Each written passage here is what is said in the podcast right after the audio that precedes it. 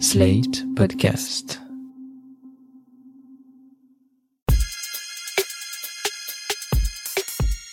Salut chers auditeurs, salut chères auditrices, bienvenue dans Sans Algo, le podcast qui vous en fait découvrir d'autres. Je suis Mathilde Mélin, journaliste pour Slate.fr, de retour pour cette saison 2 de Sans Algo avec une formule un peu différente, je le rappelle pour ceux qui ont loupé euh, l'épisode précédent. Désormais, chaque jeudi, vous aurez droit à une capsule de quelques minutes qui résume l'actualité de la semaine du petit monde du podcast et chaque vendredi, vous retrouverez mes recommandations d'écoute. Aujourd'hui donc une recommandation d'écoute à vous glisser dans les oreilles, mais avant ça, un mea culpa. Chers auditeurs, chères auditrices, je vous ai menti. Je me dois de vous avouer que cet épisode n'est pas 100% sans algo, puisque le podcast dont je vais vous parler aujourd'hui, je l'ai découvert sur le classement d'Apple Podcast, le temple des algorithmes. Je sais, c'est mal. Mais que voulez-vous, on a beau dire parfois, les algos font aussi remonter des programmes intéressants.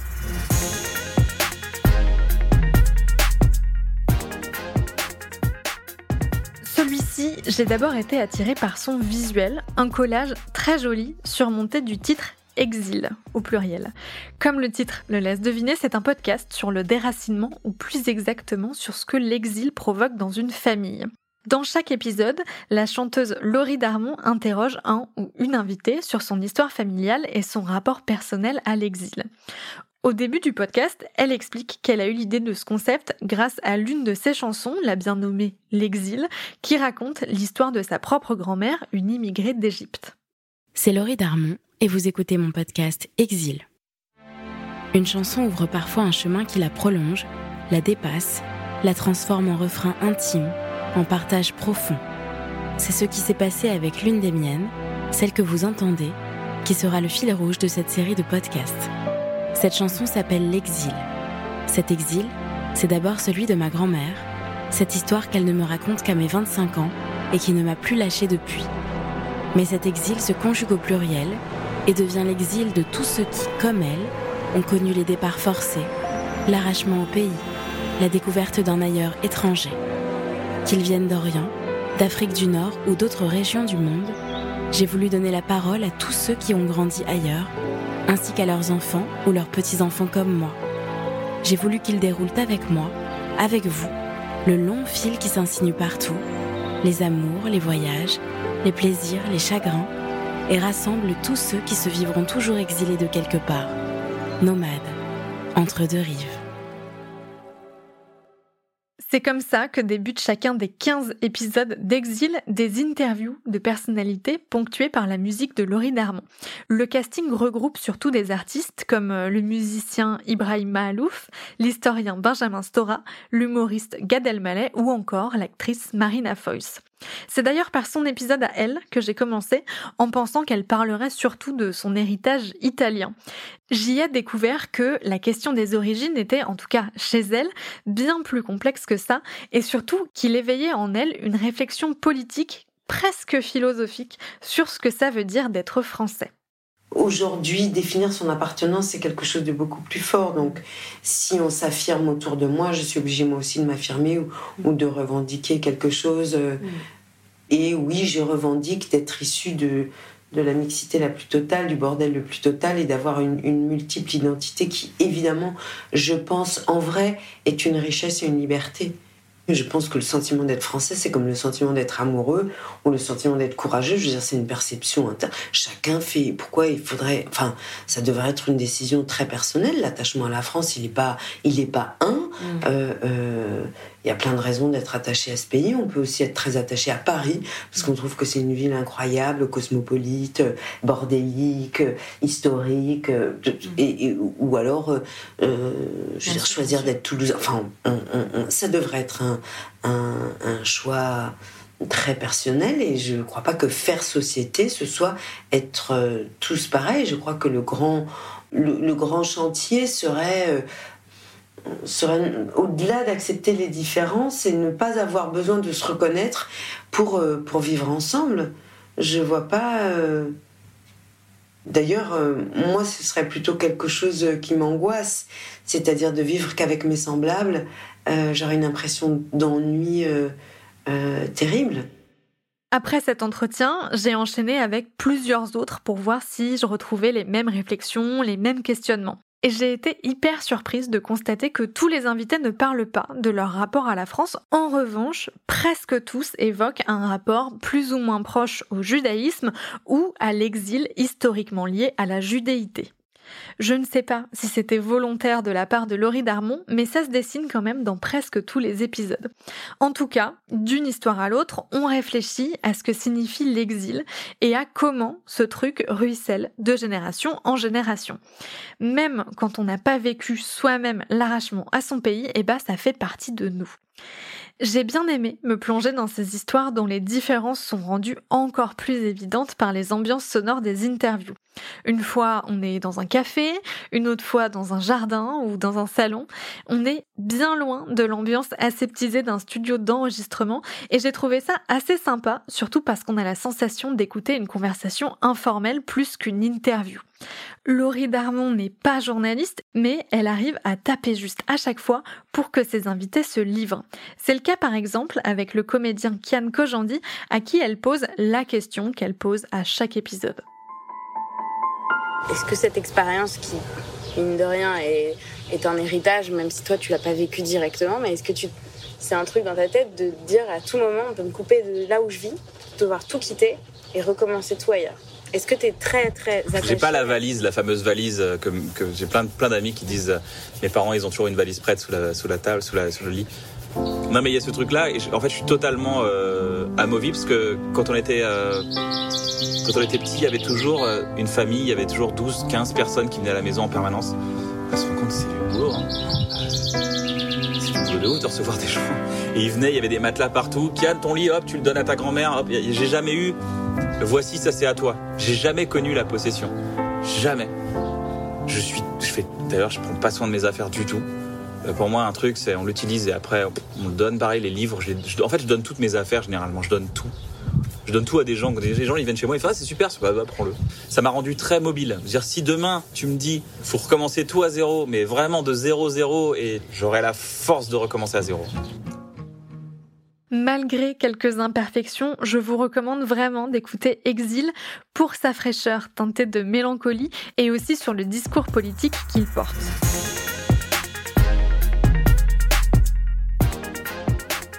Pour en savoir plus sur ce podcast indépendant, j'ai invité Laurie Darmon au micro de Sans Algo. Bonjour Laurie Darmon. Bonjour. Est-ce que vous pourriez commencer par vous présenter?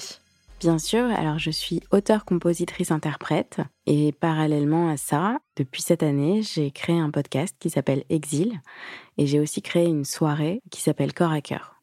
Comment vous est venue l'idée de créer le podcast Exil? Ben en fait, j'avais écrit une chanson qui s'appelle L'exil que j'ai écrite euh, en 2017 et je savais que cette chanson, je n'avais pas l'intention de la sortir si c'était pas dans le cadre d'un projet un peu plus global sur l'exil. Et je ne savais pas encore quel serait ce projet. Donc j'ai beaucoup euh, réfléchi, hésité. J'avais commencé par euh, faire un documentaire où j'avais beaucoup filmé ma grand-mère, puisque c'est une chanson qui, qui raconte l'exil de ma grand-mère égyptienne euh, venue en France en 56. Et donc voilà, j'avais commencé à faire un documentaire. J'ai beaucoup filmé ma grand-mère, ma famille, etc.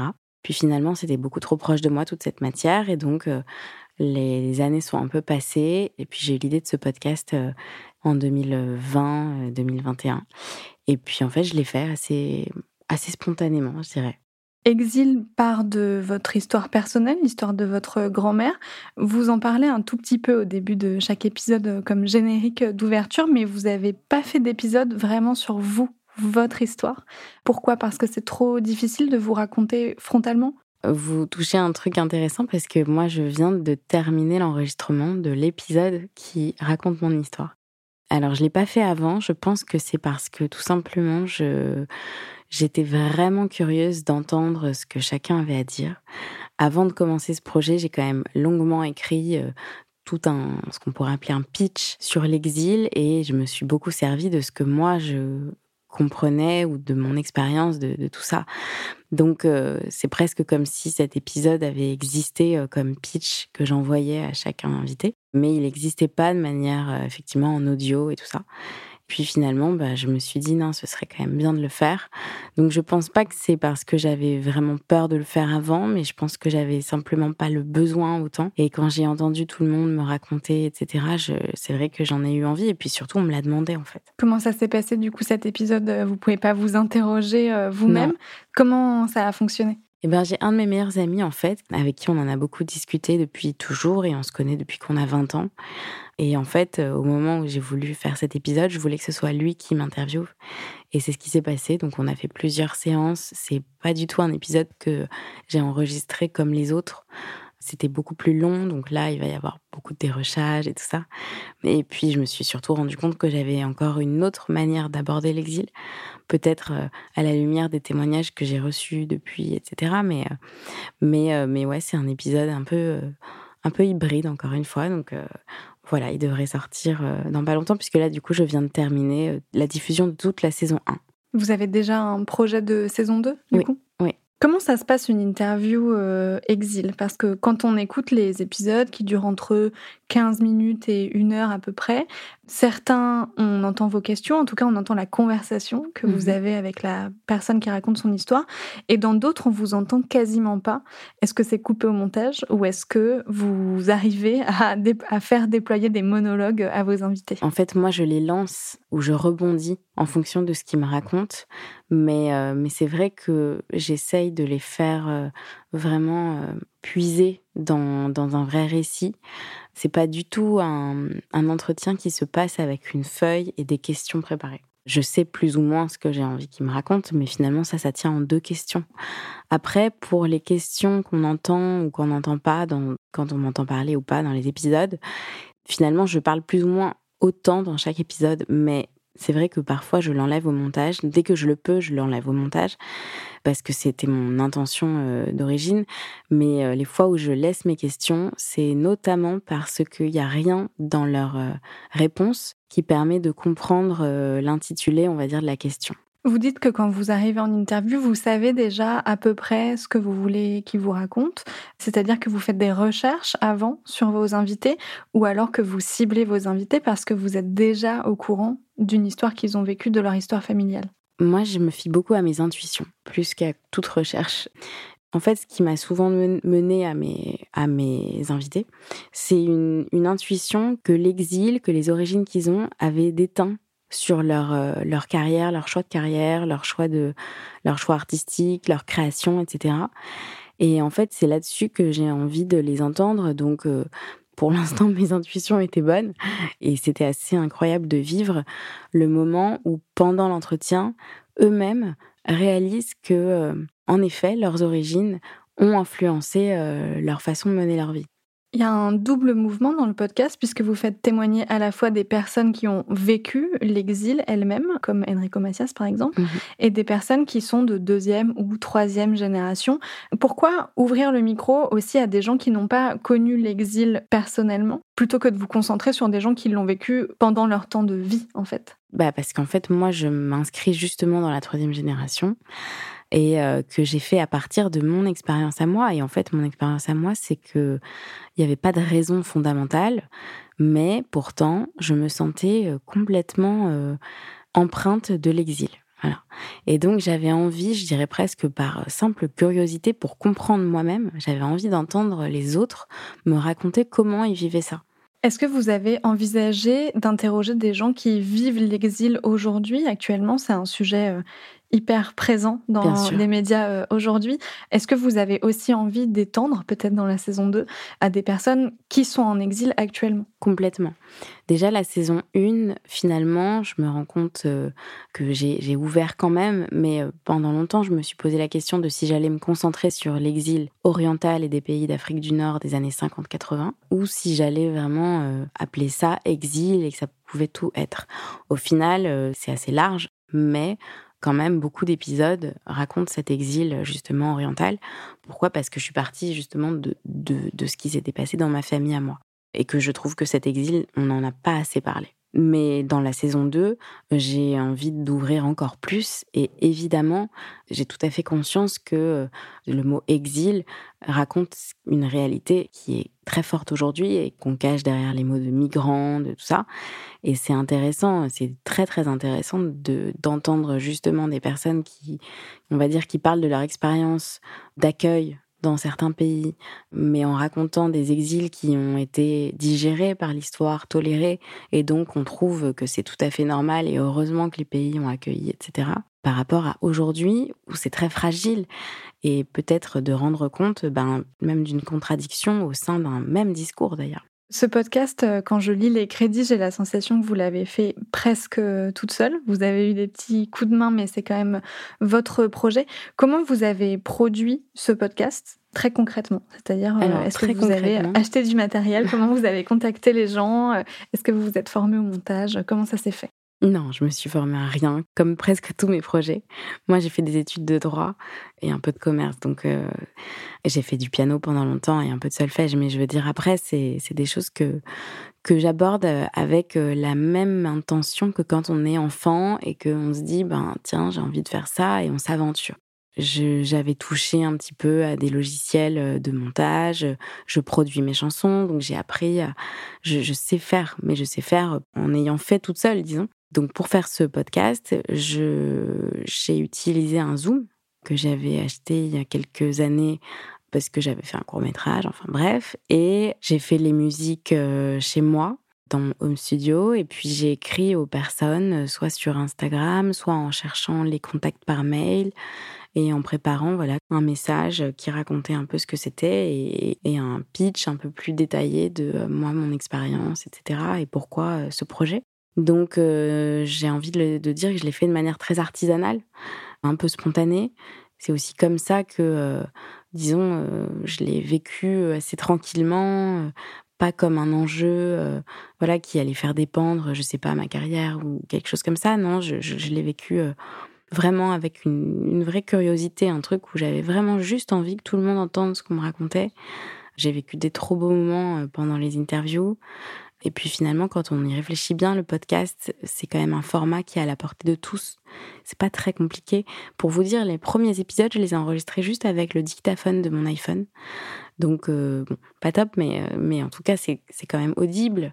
Et en fait, je me suis simplement entourée d'un ingénieur son à la toute fin pour qu'il clean vraiment, vraiment euh, le mieux possible le son que je lui offrais. Et voilà, donc non, mais du coup, c'était assez simple. Je pense que pour la saison 2, C'était assez simple. Je, dis ça, mais franchement, le dérochage, c'est quand même un truc. Parce que parfois, on parlait pendant une heure et j'avais, à cœur de ne garder qu'une demi-heure, donc c'était un peu dur. La saison 2, par contre, je pense que je vais essayer de, d'upgrader un peu le matériel. Vous voyez, là, on, enregistre cet entretien euh, dans un studio qui est quand même plus apte à, à produire un son de qualité. Donc, euh, je, je suis convaincue que pour un thème comme l'exil, c'est bien d'être dans un cadre qui ne rappelle pas trop le côté justement euh, euh, enregistrement. Mais euh, il y a un gap quand même entre le Zoom et quelque chose d'un peu plus produit, donc je pense que je peux, je peux faire un peu mieux. Est-ce que vous avez déjà une idée de la date de sortie de la saison 2 Dans l'idéal, ce serait bien que ce soit un an après la saison 1. Donc été 2023 Voilà, exactement. Merci beaucoup Laurie Darmon. Merci à vous. Merci d'avoir écouté cet épisode de Sans Algo. J'espère que ça vous a donné envie de découvrir Exil, Exil au pluriel, de Laurie Darmon. Le podcast est disponible sur la plupart des plateformes d'écoute. Moi, je vous dis à la semaine prochaine pour un nouvel épisode garanti 100% sans algo. Cette fois, c'est promis. Sans Algo est un podcast de Mathilde Mélin, produit par Slide.fr sous la direction de Christophe Caron et de Benjamin Septem-Ours. Montage et réalisation, Aurélie Rodriguez.